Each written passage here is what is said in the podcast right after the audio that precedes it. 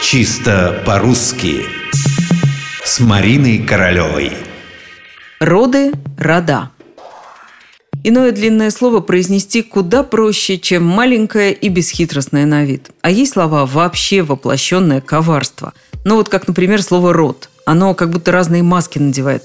Появляется в разных ситуациях с разными ударениями, в разных формах, запутывает, озадачивает. Смотрю недавно новости по телевизору, а ведущий говорит, в наступлении участвуют разные роды войск. Нет, роды войск, роды. Род, роду, рознь. Это и так понятно, но еще более очевидно становится, когда заглянешь в словари. Во-первых, есть роды, которые всегда существуют во множественном числе. Это процесс рождения ребенка. Единственного числа здесь нет вообще, да и с ударением все ясно. Дальше интереснее. В словарях есть три совершенно одинаковых на вид – но разных по значению слова «род».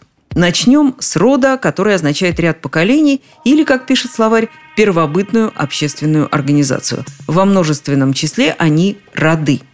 Есть и другой род, тот, которым мы называем единицу классификации. Род и вид, роды и виды. В русском языке три рода – мужской, женский, средний. Род, роды, по родам. Теперь я возвращаюсь к тому, на чем споткнулся ведущий новостей – к родам войск, потому что они рода. Именно рода оружия, рода войск. Сколько родов оружия вы знаете? Немного? Это поверьте к лучшему. Вот так роды, роды, рода. Похоже на карнавал с переодеваниями. Наша задача не перепутать маски.